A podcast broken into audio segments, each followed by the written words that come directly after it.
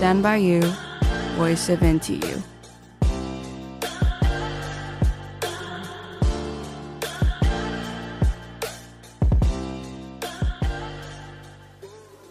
欢迎收听台大之声 Stand by You, voice of NTU。我是今天的主持人洪宽。今天的节目呢，跟我之前几集做的那种音乐回顾的节目比较不一样。那我们在今天的节目呢，想要跟大家介绍一本新书。这本书呢，真的非常的新哈，它的出版时间呢是在今年的二月，也就真的是热腾腾刚出的新书。那这本书呢是熊一平所写的《我们的摇滚乐》。熊一平本身也是我们台大台湾所的硕士生。事实上呢，《我们的摇滚乐》这本书就是根据他的硕士论文去扩充而成的。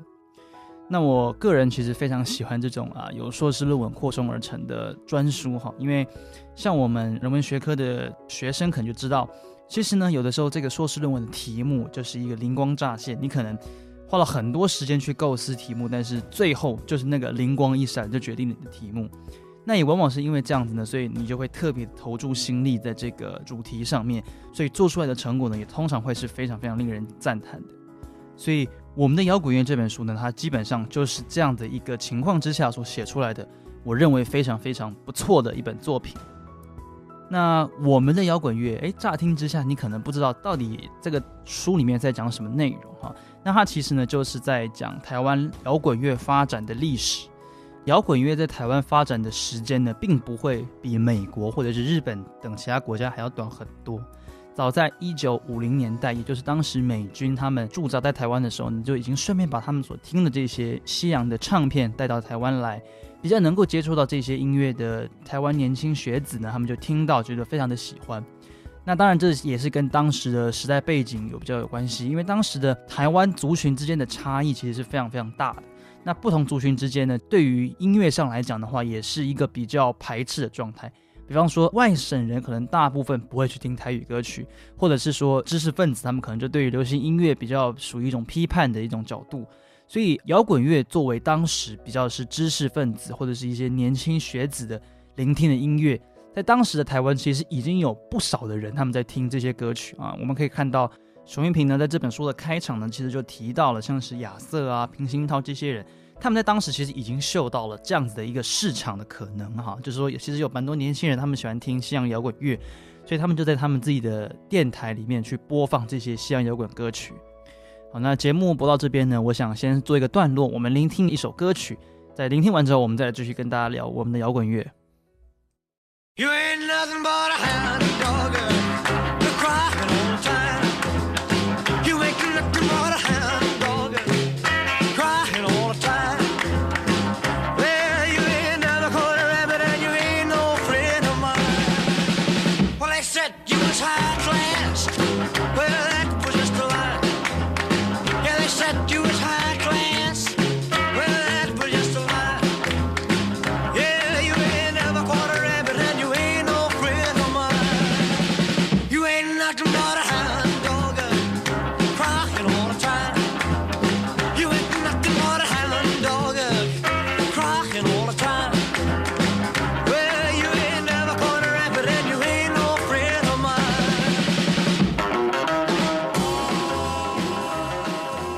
刚刚听到的这首歌曲呢，是来自于猫王 Elvis Presley 在一九五六年的成名之作《Hound Dog》。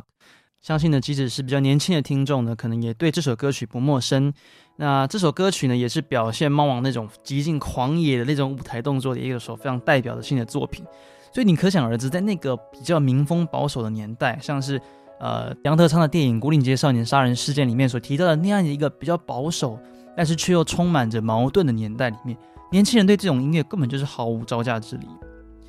那事实上呢，在当时呢，除了年轻人他们自己听音乐之外，他们自己也会去弄一些乐器来自己试着组一些乐团。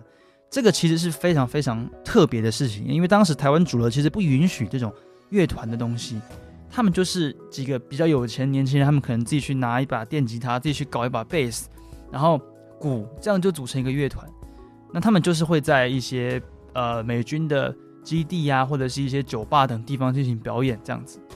不过呢，在当时呢，其实他们很多人并不被称作于乐团哈，当时大部分人被称作是合唱团。那我其实呃可以跟大家稍微观众稍微讲解一下啊，因为这个是我觉得在熊一平这本书里面，非提到的一个非常重要的一部分，就是为什么台湾早期好像都把乐团翻译成合唱团啊，像是我们知道老鹰合唱团、警察合唱团，他们其实根本就不是合唱团，但是为什么早期会被翻译成合唱团这样子？那呃，熊一平他在里面找到了这个线索，就是呢，其实当时的听众他们其实并不习惯于这种全器乐的表演，所以当时的这些乐团的人员，他们其实还是必须要有会唱歌的能力。甚至不只是唱歌哦，他们还要会和声。你知道，当时的听众他们觉得说，你是一个表演者，你上台你就应该要唱歌啊。你如果只是会弹乐器，你就去旁边伴奏就好。所以当时因为这样子的时代背景，所以呃，当时的这些乐团的人，他们都会自称自己叫做合唱团。啊像是非常有名的阳光合唱团、电心合唱团这些名字，可能啊、我相信对于台大的朋友、对于学生可能是比较陌生，但是他们其实都是。台湾早期最早最早的这些玩摇滚乐的先锋，OK，那接下来我们就来听当时他们一首非常有名的作品，来自于电心合唱团的《爱我在今宵》，是一首纯器乐曲哦。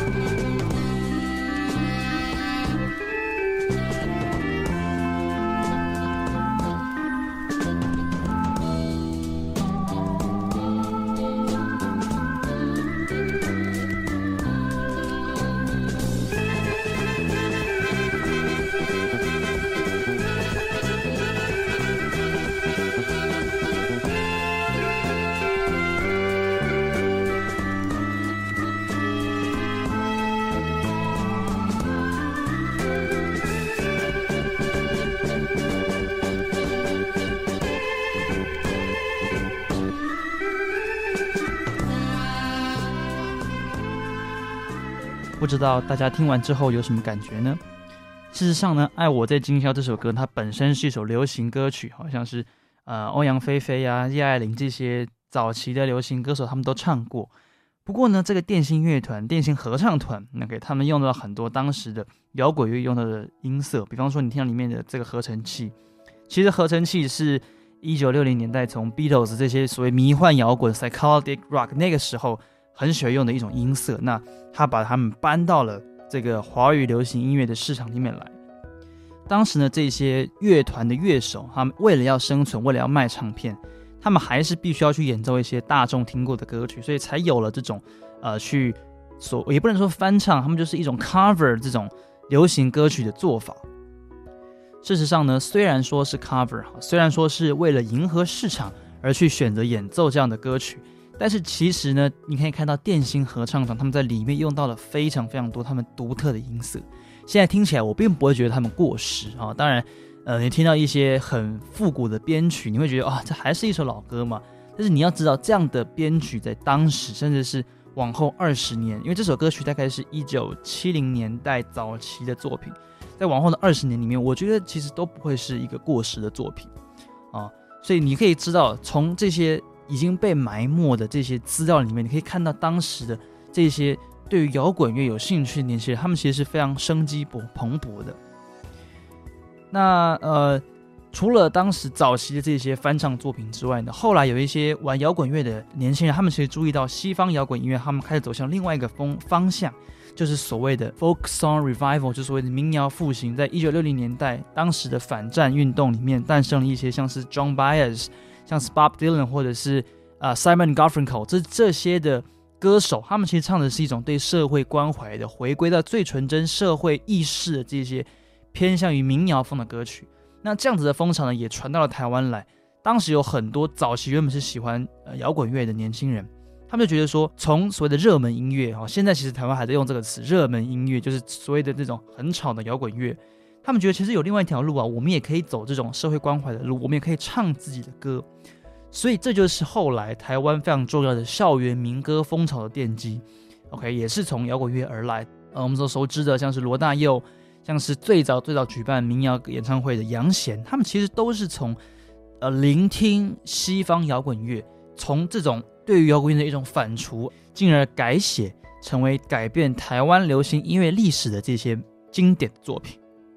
事实上呢，这一边也是熊一平呃这本书的收尾哈，它大概是收尾在一九八二年罗大佑的《知乎者也》这张专辑发行之后，因为那就是台湾流行音乐的新的阶段。从听热门音乐到唱自己的歌，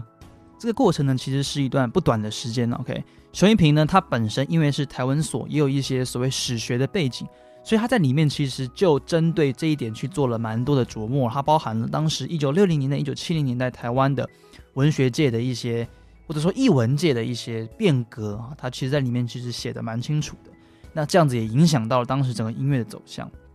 于是摇滚音乐就最终变成了台湾流行音乐历史之中绝对不会让人忘记的一部分。OK，节目接下来呢要放最后一首歌，这首歌曲呢就是一首比较新的歌，也是我个人非常喜欢的一个新的摇滚乐团，叫做伤心欲绝，他们的一首歌叫做《台北流浪指南》。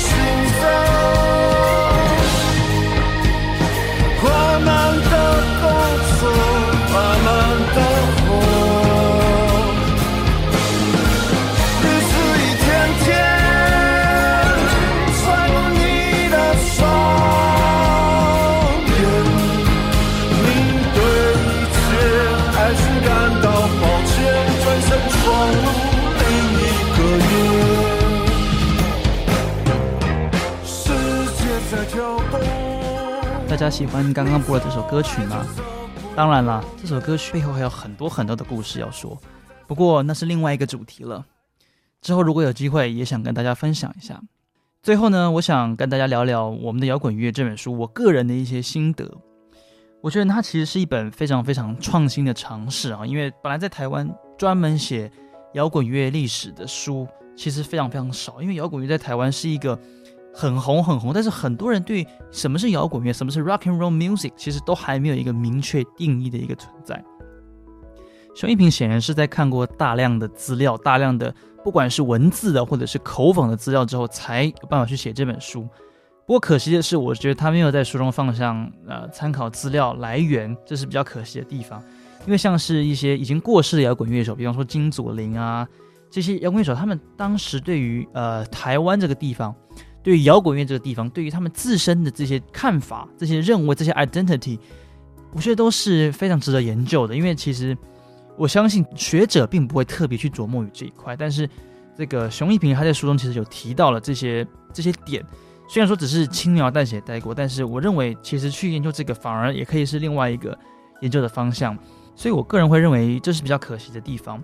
但是呢，这些其实都无损于我们的摇滚乐这本书作为一本非常非常精彩、非常非常经典的描写音乐历史的这本书的地位。